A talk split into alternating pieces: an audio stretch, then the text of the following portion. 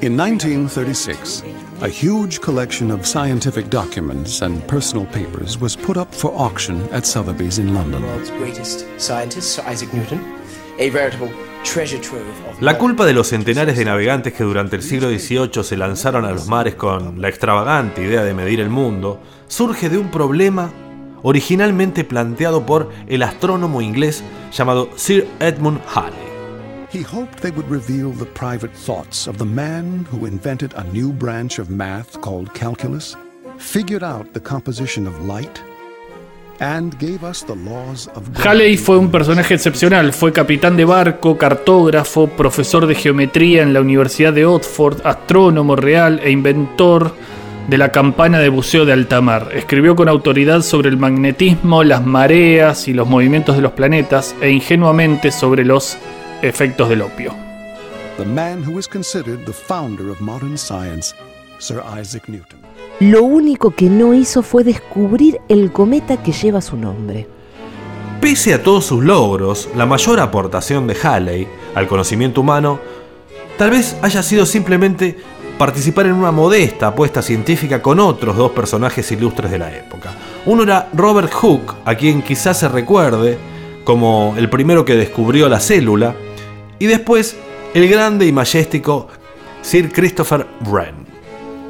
Newton ushered in an age, the Newtonian age, and it was premised on the concept that everything virtually in the universe was amenable to scientific En 1683, Halley, Hooke y Wren estaban cenando en Londres y la conversación se centró en los movimientos de los objetos celestes. Era cosa sabida que los planetas tendían a orbitar en un sino particular de óvalo conocido como elipse, pero no se sabía por qué. Wren ofreció generosamente un premio de 40 chelines, equivalente al salario de un par de semanas, a quien aportara una solución.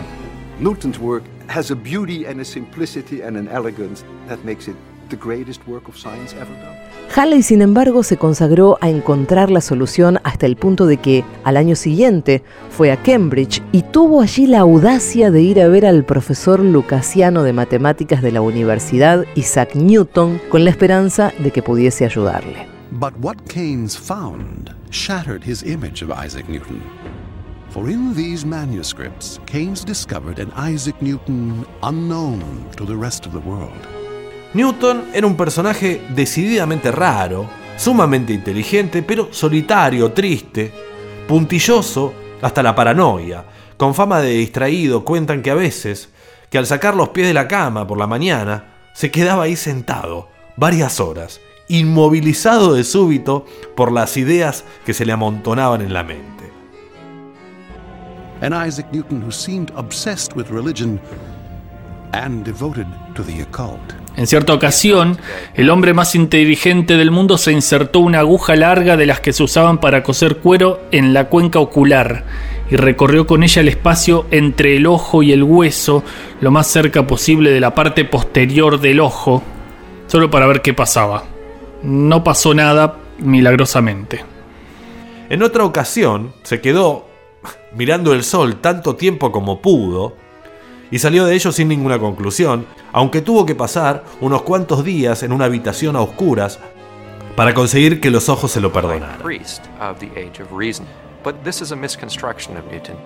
The modern interpretation of Newton is about as far as could possibly be from what Newton himself thought. Sin embargo, dejando a un lado estas ideas estrambóticas y estos rasgos extraños, poseía un talento superior, a pesar de que, por ejemplo, se inventó un procedimiento completamente nuevo, llamado luego cálculo infinitesimal, pero después de inventarlo, se pasó 27 años sin explicárselo a nadie. And a large number of them were bought by the famous British economist John Maynard Keynes. Pese a lo inteligente que era, la ciencia no ocupó más que una parte de sus intereses. Cuando en 1936 el economista John Maynard Keynes se compró un baúl de documentos de Newton en una subasta, descubrió con asombro que la mayoría de los textos no estaban dedicados a la óptica o a los movimientos de los planetas, sino a intentar descubrir un supuesto misterio escondido en la planta del templo perdido del rey Salomón de Jerusalén, convencido de que ocultaba claves matemáticas sobre las fechas del segundo advenimiento de Cristo y del fin del mundo. Now, two and a half centuries later, a new picture of Sir Isaac Newton is emerging, along with a new understanding of the roles that science, religion, and alchemy played in his life.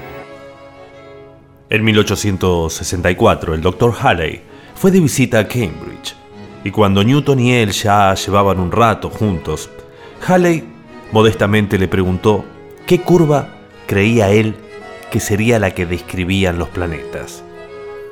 Sir Isaac contestó inmediatamente. Es una elipse. El doctor, lleno de alegría y de asombro, le preguntó cómo lo sabía. Porque lo he calculado, le contestó. Entonces, el doctor Halley le pidió que le mostrase enseguida el cálculo. Sir Isaac lo buscó entre sus papeles, pero no lo encontró.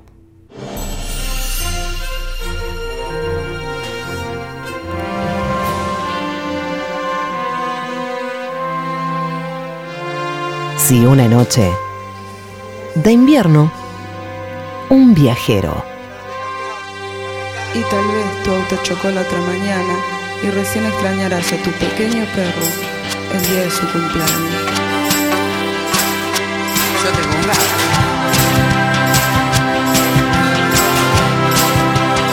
Vamos. Yo sé que no soy culpable. Yo sé que ahora soy feliz. Yo sé